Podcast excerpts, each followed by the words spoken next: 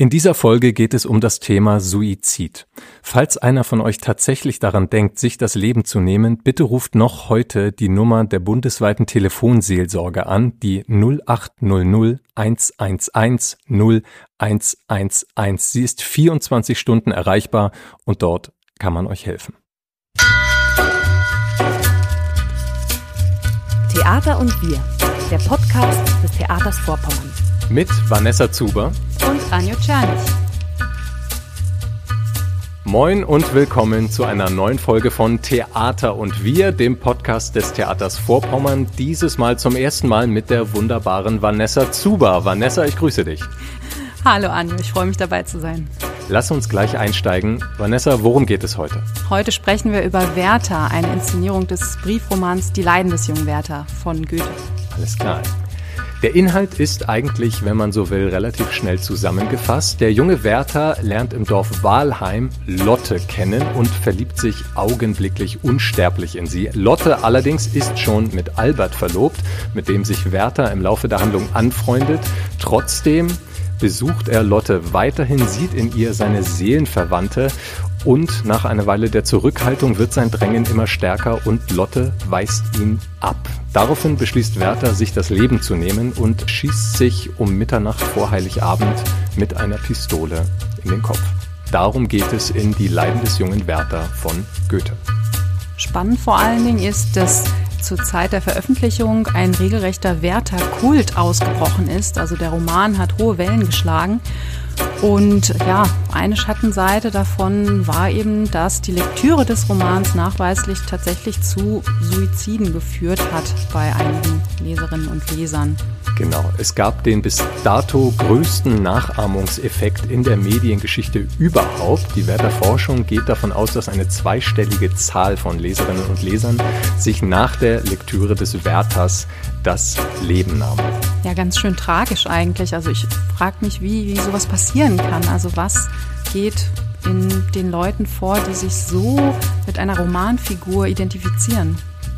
Das hat mich auch interessiert und genau darüber habe ich mich unterhalten mit Camille Jakob. Sie ist Kinderpsychologin und Psychotherapeutin in der Klinik für Kinder- und Jugendpsychiatrie im Ambulatorium Bülach in der Schweiz. Camille, könntest du uns zu Beginn kurz erklären, was der Werther-Effekt in der Psychologie meint? Was hat es damit auf sich? Also ja, der Werther-Effekt, der geht ja eben eigentlich auf die Leiden des jungen Werther zurück, aber meint eigentlich generell, dass wenn in der Öffentlichkeit über Suizid berichtet wird, und zwar ausführlich berichtet wird, dass dann die Suizidrate ansteigen kann.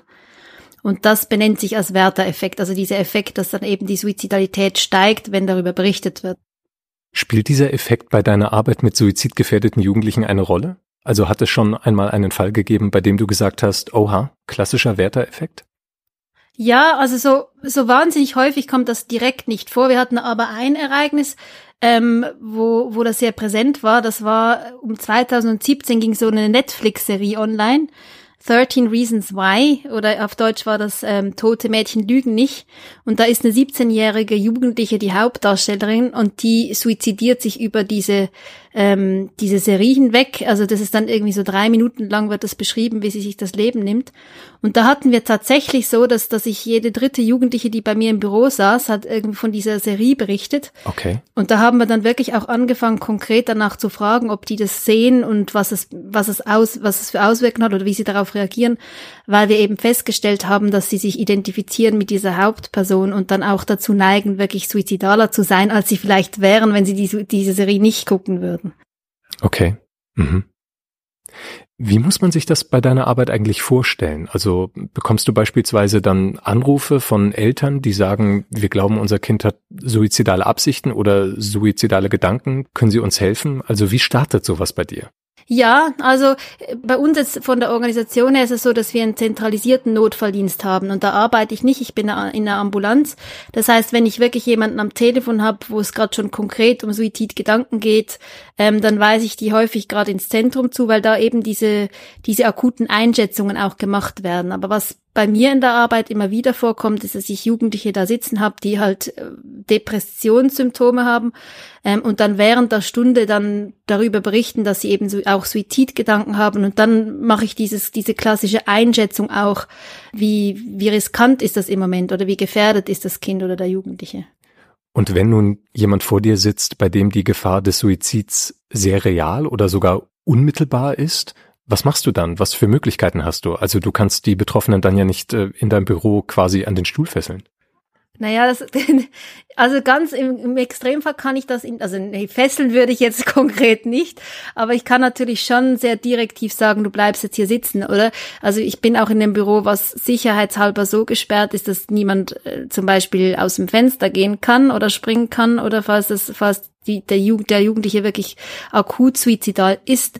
Ähm, und dann mache ich es immer so, dass ich aus dem Büro die Praktikantin rufe, die setzt sich neben den Jugendlichen und dann werden die Eltern aufgeboten, die Ambulanz aufgeboten und dann geht der Jugendliche, ob er will oder nicht, nicht mehr aus meinem Büro, oder? Also was, was ich nicht darf, rechtlich gesehen, ist ihn physisch zurückhalten. Das heißt, wenn er jetzt rausrennen würde oder so, dann müsste ich die Polizei aufbieten. Ich gehe jetzt mal davon aus, dass die Gründe für Jugendliche und Kinder, sich tatsächlich das Leben zu nehmen, natürlich sehr, sehr vielschichtig sind und auch ineinander übergreifen. Trotzdem gibt es da gängige Motive, also Beweggründe, wo du sagst, ja, das begegnet mir in meiner Arbeit immer wieder? Also es ist schon so, im Jugendalter geht man so im Gegensatz auch zum Erwachsenenalter davon aus, dass viel Impulsivität mitspielt, also dass es weniger so dieses Bilanzierte ist, das treffe ich auch im Alltag selten. Also das habe ich ab und zu und dann erschreckt es mich, weil es wirklich im Jugendalter eher so ist, dass es mal so in, einem, in einer emotionalen Krise äh, dann wirklich auch der Suizidversuch passiert.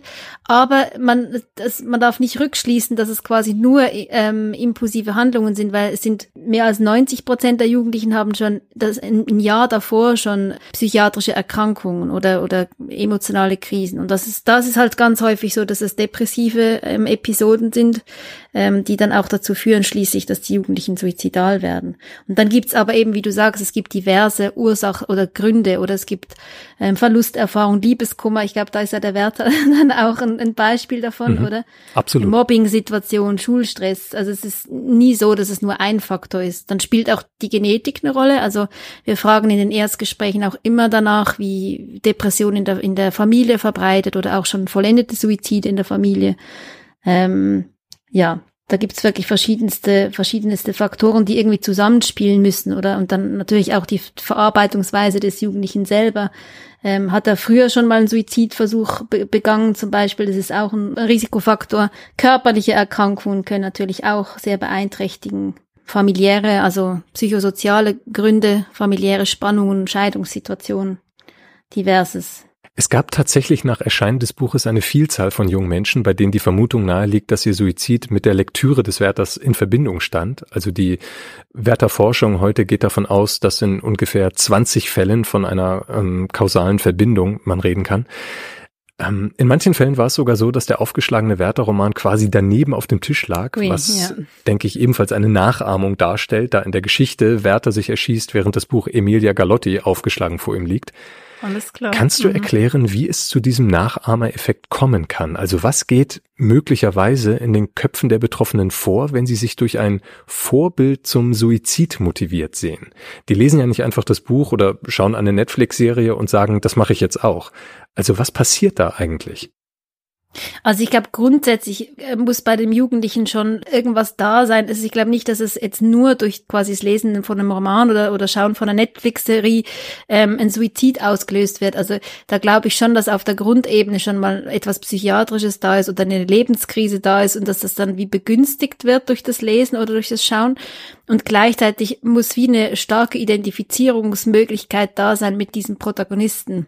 Also damals mit dem Wärter und jetzt eben in dieser Netflix-Serie mit dieser 17-jährigen Jugendlichen, die halt wirklich auch so beschrieben wird, wie die in der Nachbarschaft leben könnte. Oder das ist eine, eine auch attraktive junge Frau, die ganz ähnliche Interessen hat, wie viele Jugendlichen im, heutzutage halt auch haben. Und durch diese Identifikation und dann eben auch noch durch die Art und Weise der Darstellung. Also das ist auch sehr interessant. Es gibt eben auch Darstellungsformen, die präventiv wirken können oder nicht, nicht nur die, die dann eben auch Suizide auslösen. Aber wenn es so ein bisschen was Glorifiziertes hat oder man sich idealisieren kann mit diesem Prozess vom Suizid ähm, oder auch so dargestellt ist, wie das ist einfach der Ausweg von all meinen Belastungen, von all meinen, ja, von, von der Krise, der Ausweg aus der Krise ist der Suizid, dann löst eben diesen oder kann es diesen Effekt auslösen. Okay. Mhm. Jetzt hast du schon ein spannendes Stichwort gesagt, Identifikation. Darauf wollte ich dich ohnehin ansprechen. Ähm, man kann Goethe zwar nicht unterstellen, dass er die Wirkung dieses Romans, also die Suizide beabsichtigt hatte, sicherlich nicht, aber er bedient sich schon ganz bewusst eine Reihe von ich nenne es mal literarischen Kniffen, die eben, wie du sagst, eine starke Identifikation mit Werther fördern sollen. Also schon allein die Form, in welcher der Roman geschrieben ist, nämlich die Briefform, die soll ja die, die Unmittelbarkeit eines Austauschs suggerieren, was wiederum die Anteilnahme stärkt. Also der Leser soll den Werther eben nicht bloß als Text lesen, sondern quasi als Unterhaltung mit einem Freund. Mhm, da finde ich mhm. spannend, dass du gerade sagst, da ist beim Werther-Effekt auch die Identifikation ein ganz wichtiger Punkt. Ja, absolut. Also ich glaube, das ist der Kern des Werteffekts. Wenn man sich nicht identifizieren könnte, dann, dann wird es, glaube ich, auch nicht ähm, solche Auswirkungen dann haben auch. Mhm. Also ganz faszinierend, was ich eben wirklich jetzt auch beim Lesen nochmal noch mal drüber gestolpert bin. Ich hatte das im Kopf, aber wusste nicht mehr richtig, was das war. Es gibt auch den Papageno-Effekt. Also das ist der gegenteilige Effekt. Weil, also wenn man eben eine Darstellung findet, wo sich jemand identifizieren kann und aber der, der ist suizidal und findet aus der Krise und das wird dargestellt, dann kann es auch präventiv wirken. Und das nennt sich Papageno-Effekt, weil der Papageno halt im Stück ähm, die Zauberflöte aus einer suizidalen Krise durch Hilfe von außen, aber auch durch sich selbst eben eben herausfindet.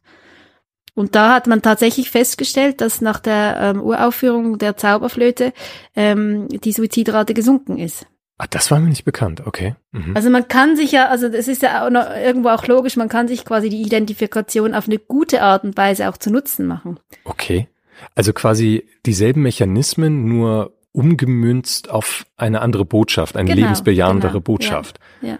Mhm.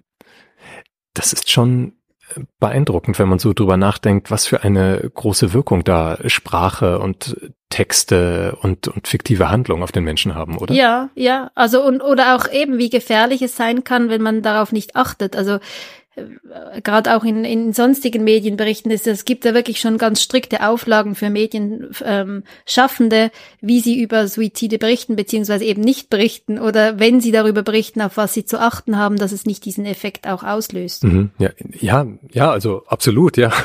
Da sehe ich das Theater natürlich dann auch in einer, sag ich mal, heiklen Situation, weil wir Theaterleute versuchen natürlich, nicht immer, aber sehr oft, für einen gewissen Identifikationseffekt zu sorgen, um die Leute eben für die Geschichte zu gewinnen und zu fesseln. Und jetzt müsstest du ja eigentlich sagen, na, Freunde der darstellenden Unterhaltung, bei gewissen Themen wie Suizid ist das vielleicht dann keine so gute Idee.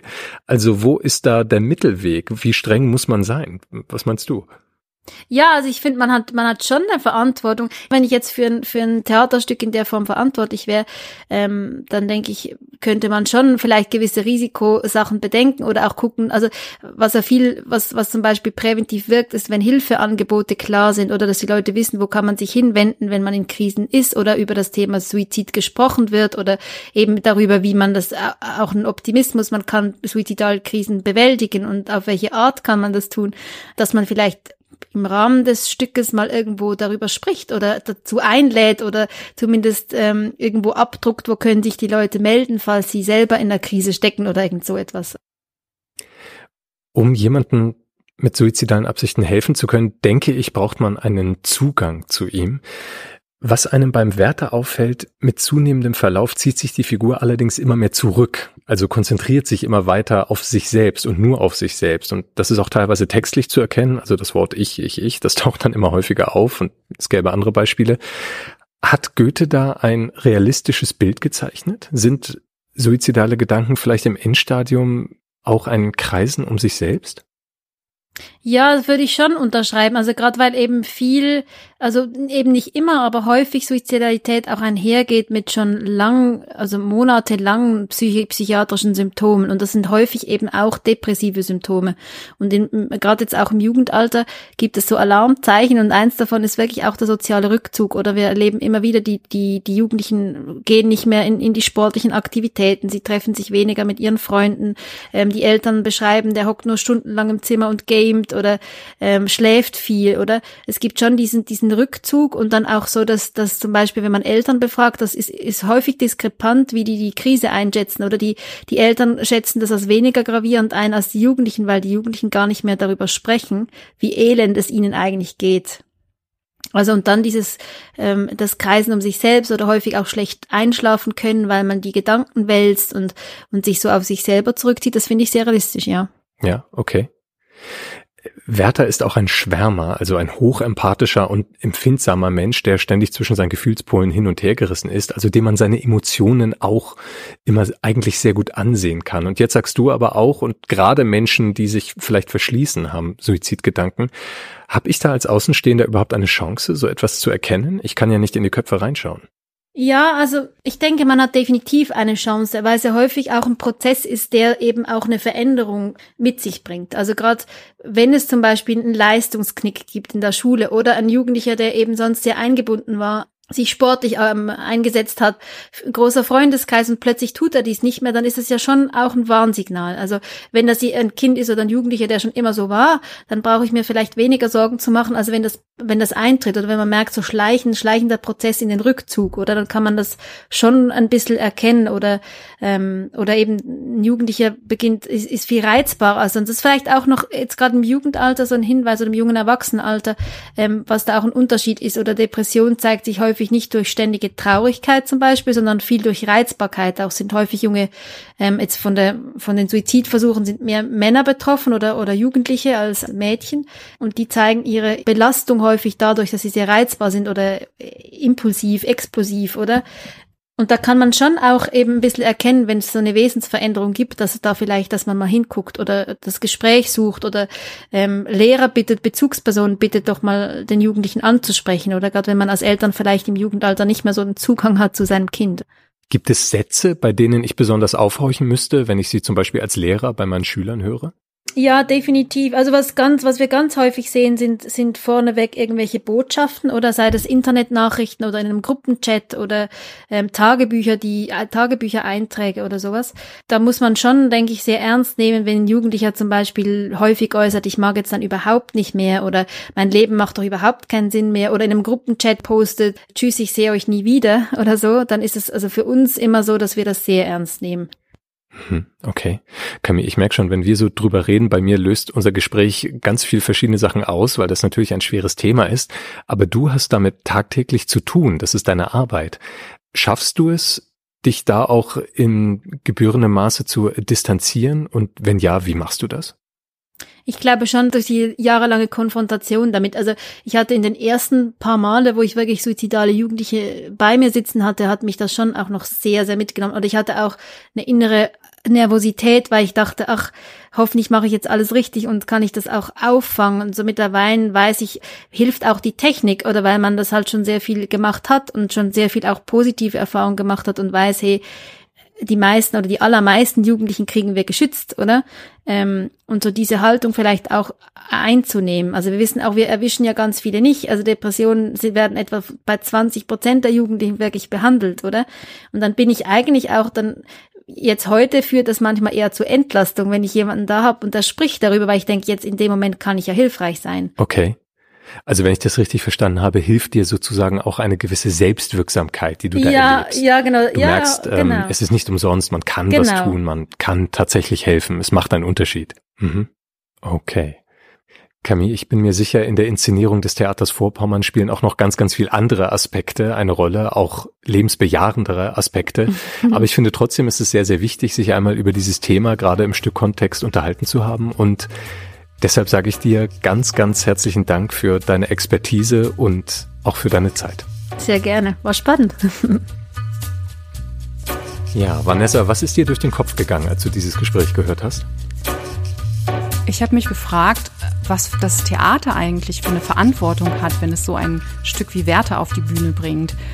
Wir haben ja vorhin von Camille Jakob gehört, dass es äh, durchaus kein, ja, kein altes Thema ist, sondern äh, recht aktuell. Also der Werther ist jetzt vielleicht 250 Jahre alt, aber äh, beispielsweise die Netflix-Serie Tote Mädchen lügen nicht, äh, das ist ja sehr aktuell. Und ähm, da gab es übrigens auch eine große Diskussion, viel Kritik an dieser Produktion. Und tatsächlich hat sich äh, Netflix dann entschieden, das Ende dann zu ändern. Also das äh, beispielsweise die Szene, wo die Protagonistin sich selbst umbringt, diese Szene rauszuschneiden. Damit ist eben der Sender dieser Verantwortlichkeit nachgegangen. Mhm. Naja, das ist immer so ein bisschen eine Gratwanderung. Ne? Ich habe die Inszenierung noch nicht gesehen hier im Theater Vorpommern, aber ich bin mir sehr sicher, dass sie quasi jetzt nicht das Ereignis und Werthers Tod einfach rausgenommen haben. Das hätte ich auch für falsch gehalten. Man muss natürlich auch dazu sagen, wir behandeln jetzt dieses Thema, aber es gibt natürlich auch noch eine Menge anderer Aspekte, womöglich auch lebensbejahende Aspekte im Stück, wahrscheinlich auch in der Inszenierung. Trotzdem, das Thema Verantwortung ist natürlich ein Punkt, wenn wir so mit Identifikation arbeiten am Theater. Und letztendlich war das dann auch der Grund, diese Podcast-Folge darüber zu machen und mal da ein wenig zu graben und zu fragen, ähm, was sind da Anlässe, ähm, wie kann man vielleicht dem begegnen, äh, wenn man ahnt, dass jemand diese Gedanken hat. Und äh, das müssen jetzt andere beurteilen, ob das gelungen ist. Aber ich hoffe einfach mal, wir sind dadurch unserer Verantwortung dann ein Stückchen zumindest nachgekommen. Das war doch ein tolles Schlusswort, Anjo. Wir sind am Ende der Folge und hoffen, euch hat es gefallen. Wenn ihr den Podcast mögt, dann lasst uns eine Bewertung da oder abonniert den Kanal. Macht's gut, bis demnächst. Ciao, ciao.